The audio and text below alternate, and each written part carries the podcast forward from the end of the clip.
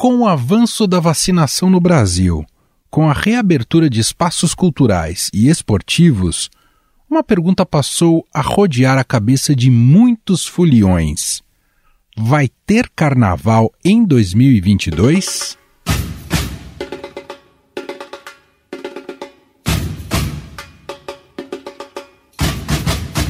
Essa é uma resposta um tanto quanto complexa, mas vamos lá. Grandes cidades como Rio de Janeiro já anunciaram que farão a festa. Alguém pergunta aqui, Carnaval 2022 serão 30 dias mesmo? Não, isso é... Vamos ver, se tiver muita emoção, a gente estica ali um pouco o feriado de Carnaval, mas enfim, o importante é que a gente tenha Réveillon, que a gente tenha Carnaval, que a gente possa viver a vida normal, como já estamos retomando, está todo mundo vendo isso e percebendo isso. Este é o prefeito da cidade do Rio, Eduardo Paes. Para tomar essa decisão, o município estabeleceu algumas metas. A taxa de contágio, que deveria estar abaixo de 1, é hoje de 0,76. A cidade também conseguiu zerar a fila de internação para casos de síndrome respiratória aguda grave. Outro indicador importante é o percentual de vacinados, que deve chegar a 80%. Hoje está em 76%. Segundo a Rio Tour, 506 blocos estão inscritos para fazer 620 desfiles na cidade durante o carnaval, entre eles os chamados megablocos da Anitta, Ludmilla e Preta Gil.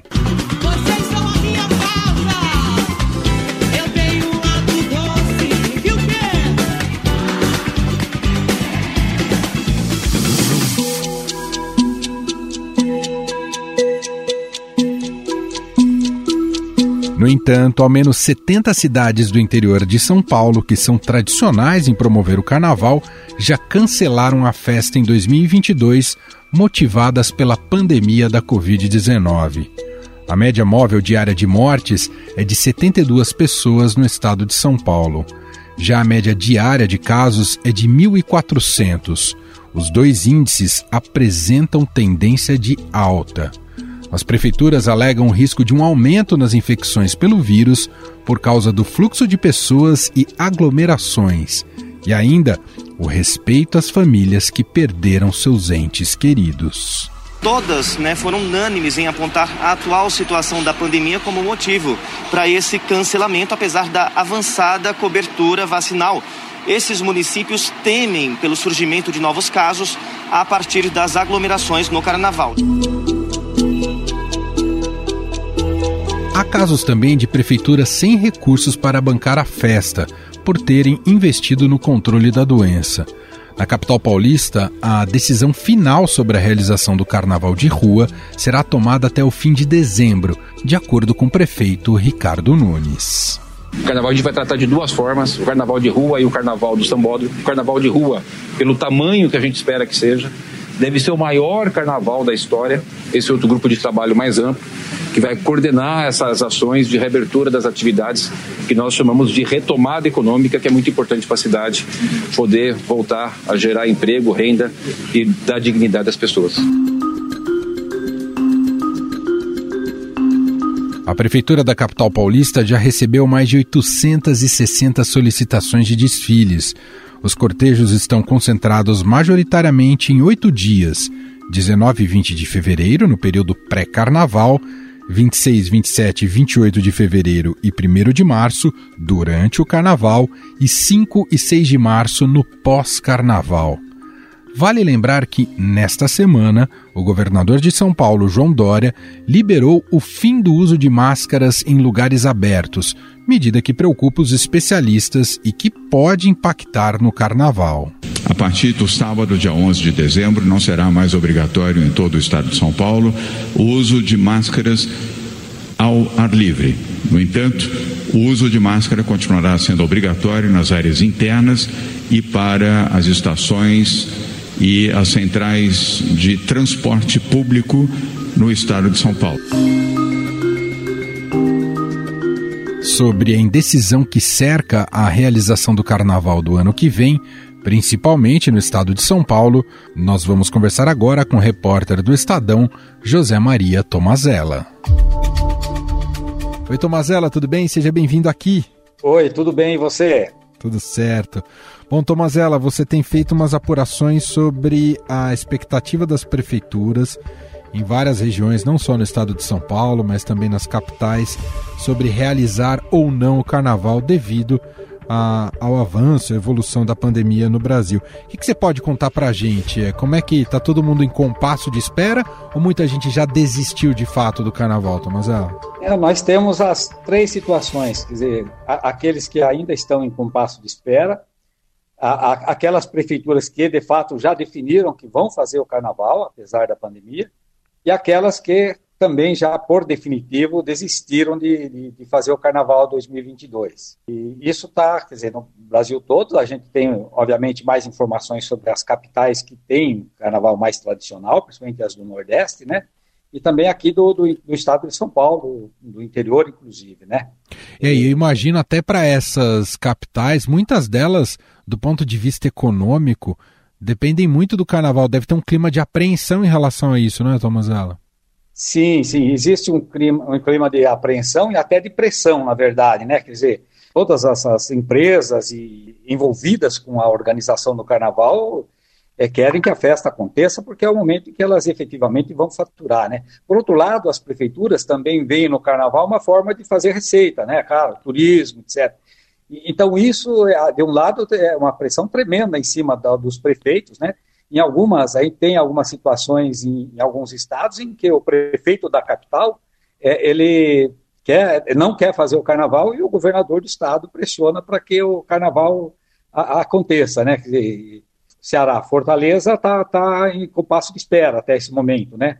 O Carnaval de Salvador, que é o mais, que é um dos maiores do Brasil, sem dúvida, chegou a ter 5 milhões em, um, em uma edição, está ainda indefinido também. Bom, e o que eles têm te dito, Tomazella, esses que estão em compasso de espera, que vão esperar as autoridades para, eh, num momento mais propício para tomar essa decisão, é isso? Mais próximos é, à data? É, os prefeitos, é, assim, eles estão olhando o cenário internacional e veem que a pandemia está reaparecendo em alguns, alguns países da Europa, que já reapareceu nos Estados Unidos, tem tido um aumento de casos, né? E, e, e, aí eles querem o quê? O, órgão sanitário do Estado, a Secretaria de Saúde do Estado, os comitês de enfrentamento à pandemia, é, deem o aval, falam, não, vocês podem fazer. Por outro lado, esses comitês estão muito cautelosos, porque eles temem que agora, já no, no fim de ano, vai haver muita reunião, vai haver muita festa né, de fim de ano, e pode haver um recrudescimento, sim, dos casos de, de pandemia. Aí como que o camarada agora, como que o, o comitê, o técnico vai dar agora o aval para uma festa que vai acontecer lá em final de fevereiro, fevereiro para março, né? Então, existe essa preocupação e, e, assim, de outro lado, as prefeituras também analisam né, o, a, a, parte financeira, porque carnaval é competência do município, né? Quer dizer, então, mesmo que eventualmente haja alguma verba estadual ou federal, ela passa pelo cofre municipal. Então, os prefeitos também têm agora, tem um final de ano, assim, de sobrecarga de, de, de ônus de encargos, porque tem que pagar o funcionalismo, pagar o 13 terceiro salário e ainda virar o, o, ano que vem com o exercício mais ou menos em dia. Então, é, o gasto com o carnaval, que começa a ser preparado agora, que já exige algum empenho de verbo, etc., e, e, e é, às vezes é, acaba sendo demasiado para ele. Você também fez uma pesquisa e apuração sobre várias cidades aqui de São Paulo. Já tem um número alto no estado de São Paulo de prefeituras que não vão fazer o carnaval, né, Tomazella? É, já passam de 70, né? Era 71 até outro dia. Hoje já entrou a região de Araraquara. A prefeitura de Araraquara mesmo, lá o prefeito Edinho Silva, né? Também já botou um, um pé no freio, quer dizer, não vai organizar o carnaval de rua, né? Não vai investir no carnaval de rua e, e prefeitos de seis ou sete cidades do entorno também acompanharam. Essas decisões assim conjuntas aconteceram também em Jundiaí, em algumas outras, Ribeirão Preto, região de Franca, principalmente, e em algumas outras cidades. Das grandes cidades paulistas, as que já definiram que não vão ter carnaval, a gente pode falar de Ribeirão Preto, é, Sorocaba, né, Jundiaí, não, isso já está definido, não vai ter. Algumas ainda, Campinas está preparando o, o, carnaval, mas também está é, de olho nas, nos números da pandemia, quer dizer, não é uma situação totalmente definida, né? E entre as cidades menores, então, uma infinidade, inclusive cidades turísticas com carnavais muito bem organizados, que são realmente o acontecimento do ano para eles, que é o caso de Cacondes, é, São Bento, Sapucaí, também algumas cidades ali da, da Serra da Mantiqueira, né? É, já suspenderam e falaram, não vamos ter condição de fazer o carnaval esse ano, vamos ficar sem essa verba e tal, sem esse, essa arrecadação, mesmo enfrentando bastante pressão. Muito bem. Você falou em pressão, né, Tomazelo? O ano de 2022 tem, claro, essa questão do, do fim da pandemia, muita gente querendo decretar o fim da pandemia e poder celebrar no carnaval, mas é um ano eleitoral também, né? E, e, então tem, tem dois pesos e duas medidas, né? É um ano eleitoral, se por um lado muitos políticos gostam de festa por ser ano eleitoral, por outro também se dá errado, né? Isso acaba é, tornando a pandemia, o cenário da pandemia mais grave, eles vão pagar o preço também depois nas urnas, logo na sequência, né, Tomazelo? É, sem dúvida, embora não seja eleição municipal agora, nesse próximo ano, sim é a majoritária, né? Todos os prefeitos eles acabam se envolvendo em campanhas de deputados, de governadores e, então eles também ficam ali aí sujeitos à, à cobrança caso acabem tomando uma decisão errada, né? É isso que acontece. Muito bom, esse é José Maria Tomazella, repórter do Estadão. Tem essa cobertura no portal, né, esse levantamento das capitais e também das cidades paulistas é, sobre essa situação, se vão ou não realizar o carnaval, mas ainda um grande cenário de indefinição. Tomazella, obrigado pelas informações, até uma próxima. Eu que agradeço, até a próxima, se Deus quiser.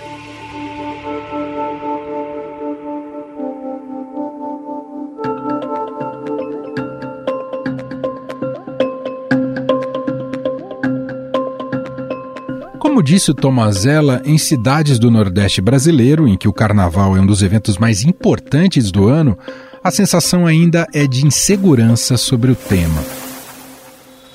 Os municípios de Salvador, Recife e Olinda ainda tratam como incerta a saída de trios elétricos e de blocos pelas ruas devido à pandemia de Covid-19. Não aceito e não aceitarei ultimato de ninguém. Nós estamos há 60 dias, 60 dias, com uma linha horizontal do número de contaminados. Então, isso significa que a doença não está caindo. Significa que o vírus continua circulando fortemente. A China está fechando cidades porque aparece um caso, um caso. As minhas decisões serão guiadas por, pelo cuidado com a vida e a saúde das pessoas.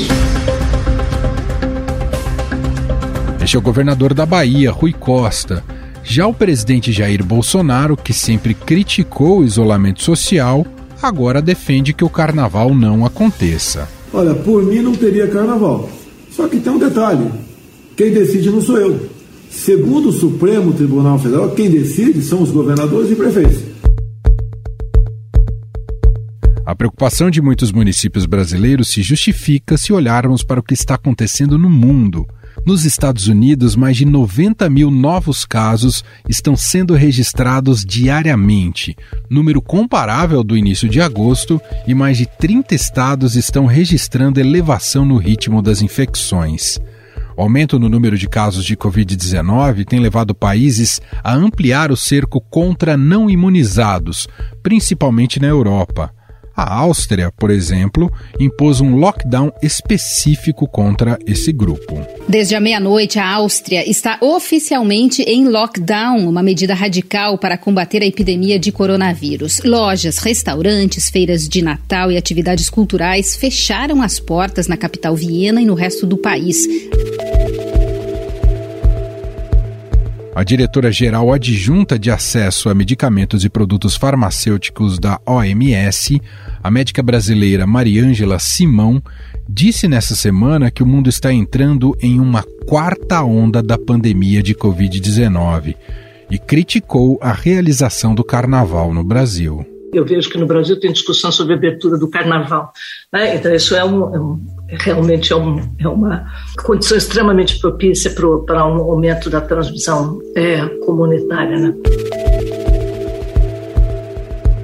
Entre os aspectos apontados pela OMS estão as variantes mais transmissíveis, como a Delta, a falta de acesso às vacinas e o aumento das interações sociais com o fim das medidas de isolamento. Sobre a decisão de ter ou não ter carnaval, do ponto de vista da saúde pública, nós vamos conversar com o médico sanitarista e professor da Faculdade de Saúde Pública da USP, Gonçalo Vecina. Olá, Gonçalo, seja muito bem-vindo. Obrigado por ter aceito aqui o nosso convite. É um prazer, Emanuel, estar com você e com os nossos espectadores, ouvintes. Doutor, qual é o timing correto para que as autoridades tomem essa decisão de realizar ou não o carnaval?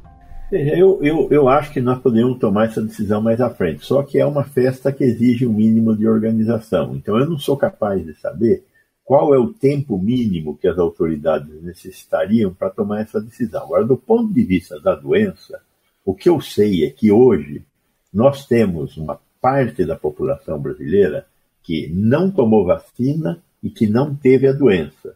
Isso deve ser entre 20% e 30% dos 210 milhões de brasileiros. Nós estamos falando de algo em torno de 60 a 70 milhões de brasileiros que não estão protegidos. Se eles encontrarem o vírus, eles pegam a doença. Se eles pegarem uma doença, 3% vão morrer, vão passar por UTI. Então, 3% de 60, 70 milhões de pessoas é muita gente. Então, como é que é que pega a doença? Se encontrando com o vírus. O vírus está circulando no Brasil. Temos poucos casos, temos poucos casos, mas temos, todos os dias temos casos.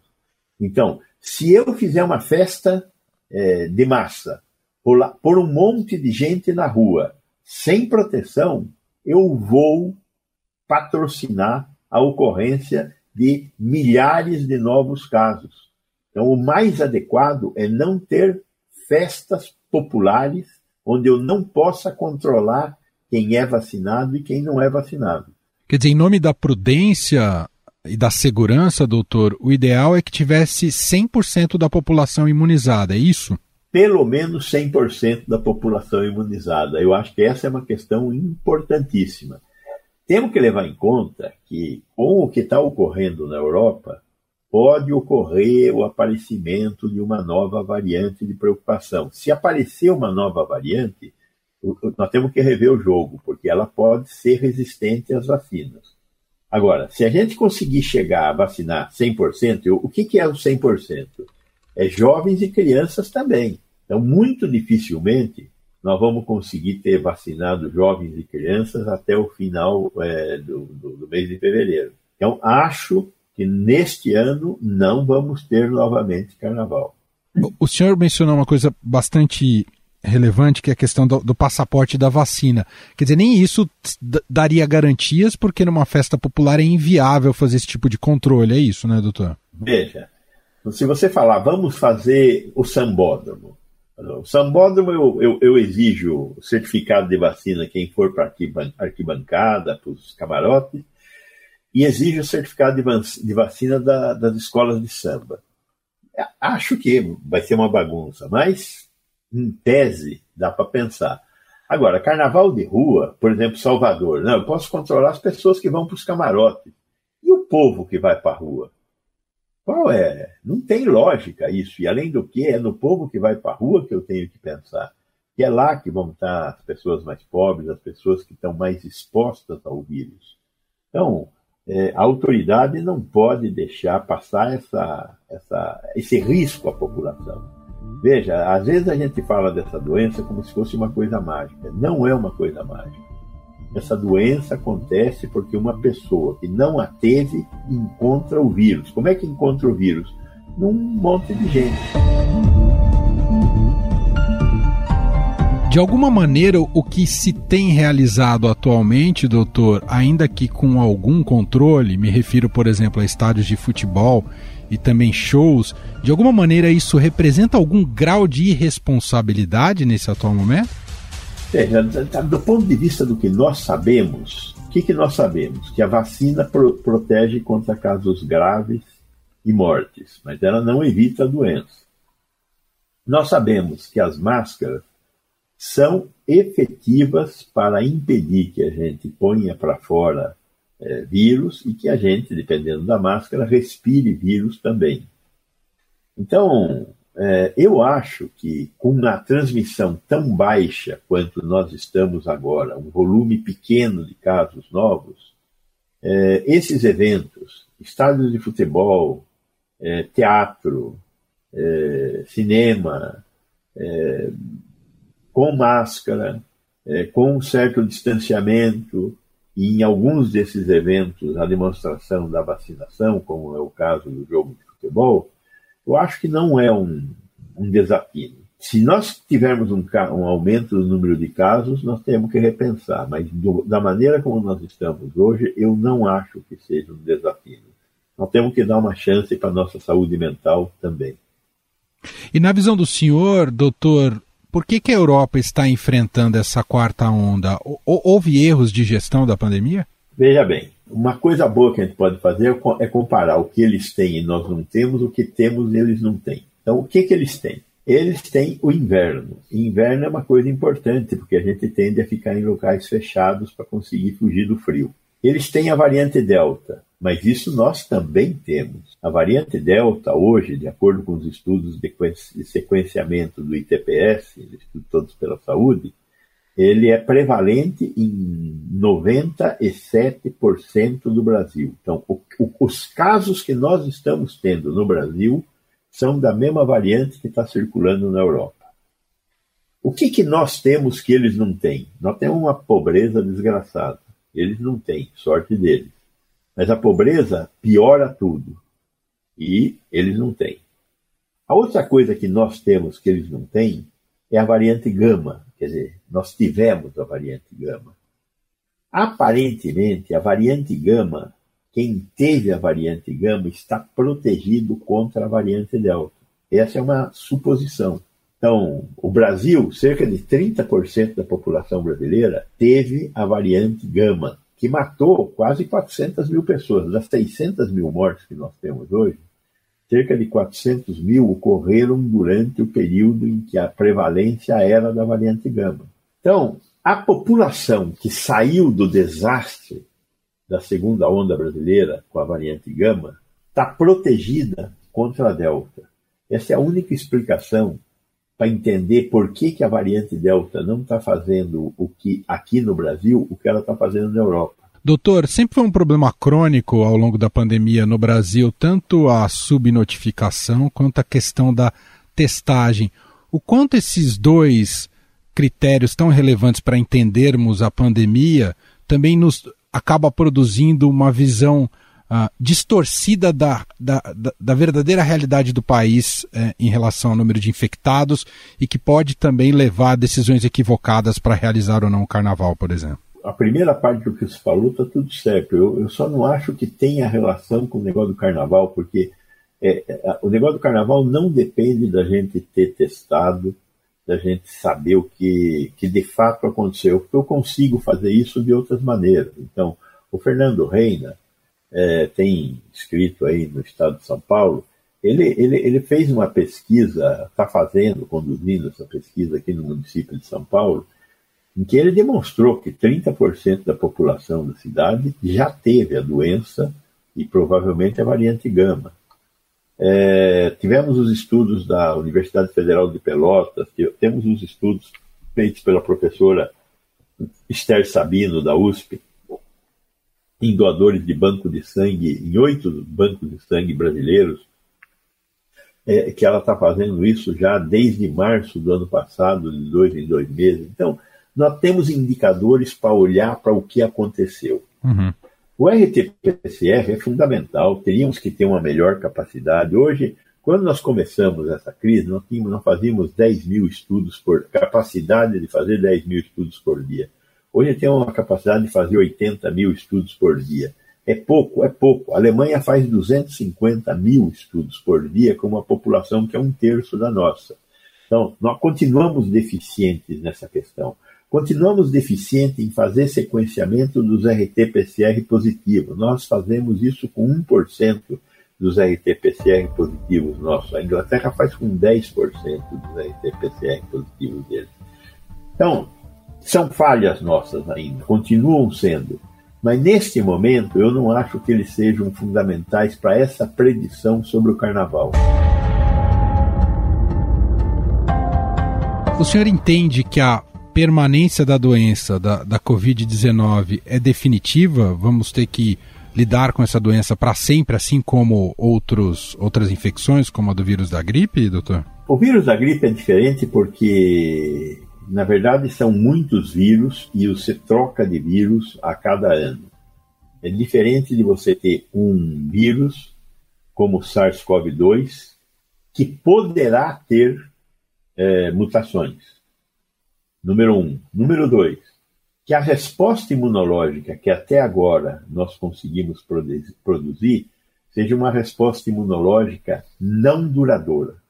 Então, por exemplo, nós sabemos que quem foi vacinado há seis meses atrás teve uma queda na produção de anticorpos, então tem que fazer reforço. O que, que vai acontecer com este reforço que nós estamos dando agora? Vai ser suficiente ou não? Por exemplo, no caso da, do sarampo, o sarampo eu dou a vacina agora, faço um reforço e serve para a vida inteira. Será que esta, esta terceira dose que nós estamos aplicando da vacina não nos protegerá de forma mais perene, só vamos saber vivendo. Então, a sua pergunta, a, tentação é dizer, claro que essa doença vai ficar para sempre, que nós vamos ter que nos preocupar com ela sempre. Mas não dá para falar isso. Por quê? Porque conforme a gente cria uma defesa nova, a gente tem que verificar se ela funciona. Terceira dose funciona? Vamos ver. Tem um monte de vacina ainda sendo desenvolvida. Será que não aparece uma vacina diferente? Será que a vacina do INCOR, de inalação, que tem um projeto de produção de anticorpos através é, de mexer num outro tipo de equipamento de, de defesa nosso, que, que, são, que é o sistema de produção de imunoglobulina lá, e imunoglobulina A, não tem chance de ser algo mais perene? Então, é, humildemente eu lhe digo que vamos vivendo e sabendo. Inclusive, pegando esse gancho, o que, o que é definidor para decretar o fim da pandemia, doutor? A pandemia, a, a, gente acreditava que acabava quando acabassem os suscetíveis, as pessoas que ainda não foram vacinadas e não tiveram a doença. Continua sendo válida essa proposta, né? Então, o dia que nós tivermos todo mundo vacinado e não tenha mais é, o vírus pare de circular, acabou a pandemia. Por que, que o vírus para de circular? Porque ele não encontra suscetíveis, está todo mundo vacinado. Mas dá para falar isso do Brasil? Ah, é provável que dê para falar isso do Brasil. Dá para falar isso da América? Já mais difícil. O Haiti não vai ter essa situação. Dá para falar isso da África? Não dá para falar isso. Enquanto o vírus estiver circulando em qualquer país, pode aparecer uma variante nova. E aparecendo uma variante nova, zera o jogo para quem conseguiu não ter mais suscetíveis. Então, de novo, é uma pergunta que tem uma resposta simples quando acabarem os suscetíveis, mas a pergunta é quando que acabam os suscetíveis? A pergunta é aonde? Aqui ou no mundo? Muito bem, nós ouvimos o Dr. Gonçalo Vecina, médico sanitarista, professor da Faculdade de Saúde Pública da USP, gentilmente aqui atendendo a nossa reportagem. Muito obrigado pela entrevista, doutor. Muito obrigado a vocês e parabéns pelo bem informar. É o que nós precisamos para a nossa população, com esse governo que não informa nada, tá certo? Estadão Notícias. Este foi o Estadão Notícias de hoje, sexta-feira, 26 de novembro de 2021. A apresentação foi minha, Emanuel Bonfim. Na produção, edição e roteiro, Gustavo Lopes e Ana Paula Niederauer. A montagem é de Moacir Biasi. Escreva pra gente no podcast estadão.com. Um abraço para você e até mais.